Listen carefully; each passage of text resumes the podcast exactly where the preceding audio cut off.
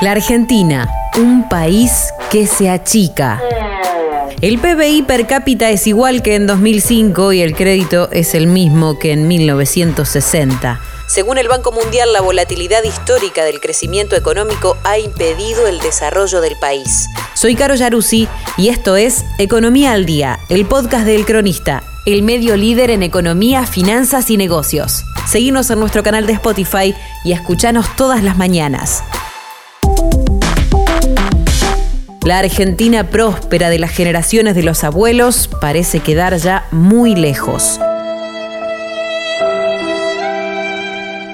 Si bien Argentina es una de las economías más grandes de América Latina, con un PBI de aproximadamente 450 mil millones de dólares, año tras año no deja de achicarse. La volatilidad histórica del crecimiento económico ha impedido el desarrollo del país, según un desolador informe del Banco Central y la pandemia de COVID-19 y el aislamiento social como forma de combatirla agravaron la situación. La pobreza urbana en Argentina sigue siendo elevada y llega a 42,9% en la población en el segundo semestre de 2020, con un 10,5% de indigencia y una pobreza infantil del 57,7%. Para hacer frente a esta delicada situación, el Banco Mundial señala que el país ha priorizado el gasto social a través de diversos programas, entre los que se destaca la asignación universal por hijo. Este programa alcanza aproximadamente 4 millones de niños y adolescentes hasta 18 años, el 9,3% de la población del país. Pero eso no es todo.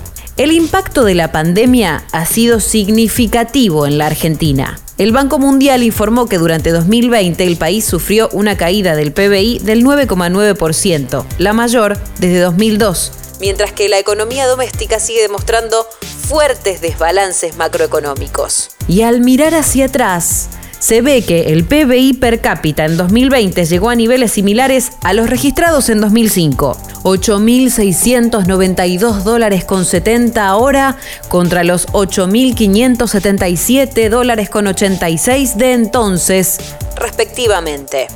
También se ve un retroceso en los créditos en relación al PBI. En este caso, la Argentina de hoy muestra valores similares a los de la década de 1960.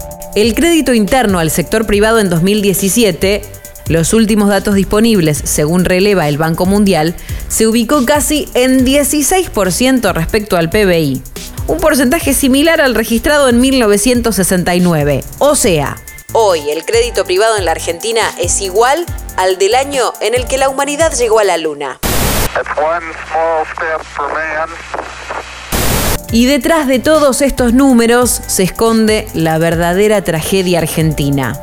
Siempre estamos dando dos pasos hacia atrás para tomar un impulso que nunca llega.